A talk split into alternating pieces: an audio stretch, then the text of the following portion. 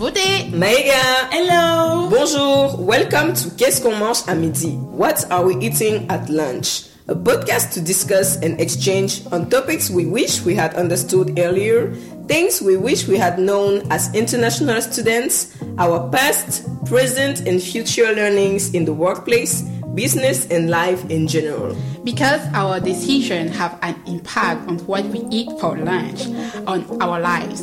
In short, this podcast is simply our part of the legacy for our generation, current and future students.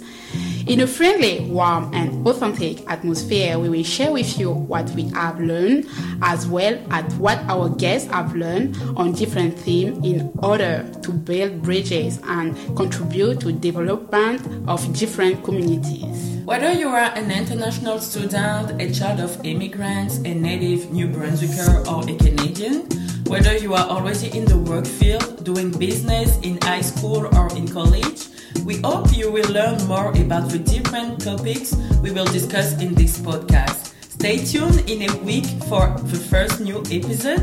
Until then, subscribe to our different platforms Instagram, LinkedIn, and Facebook to learn more. See you soon!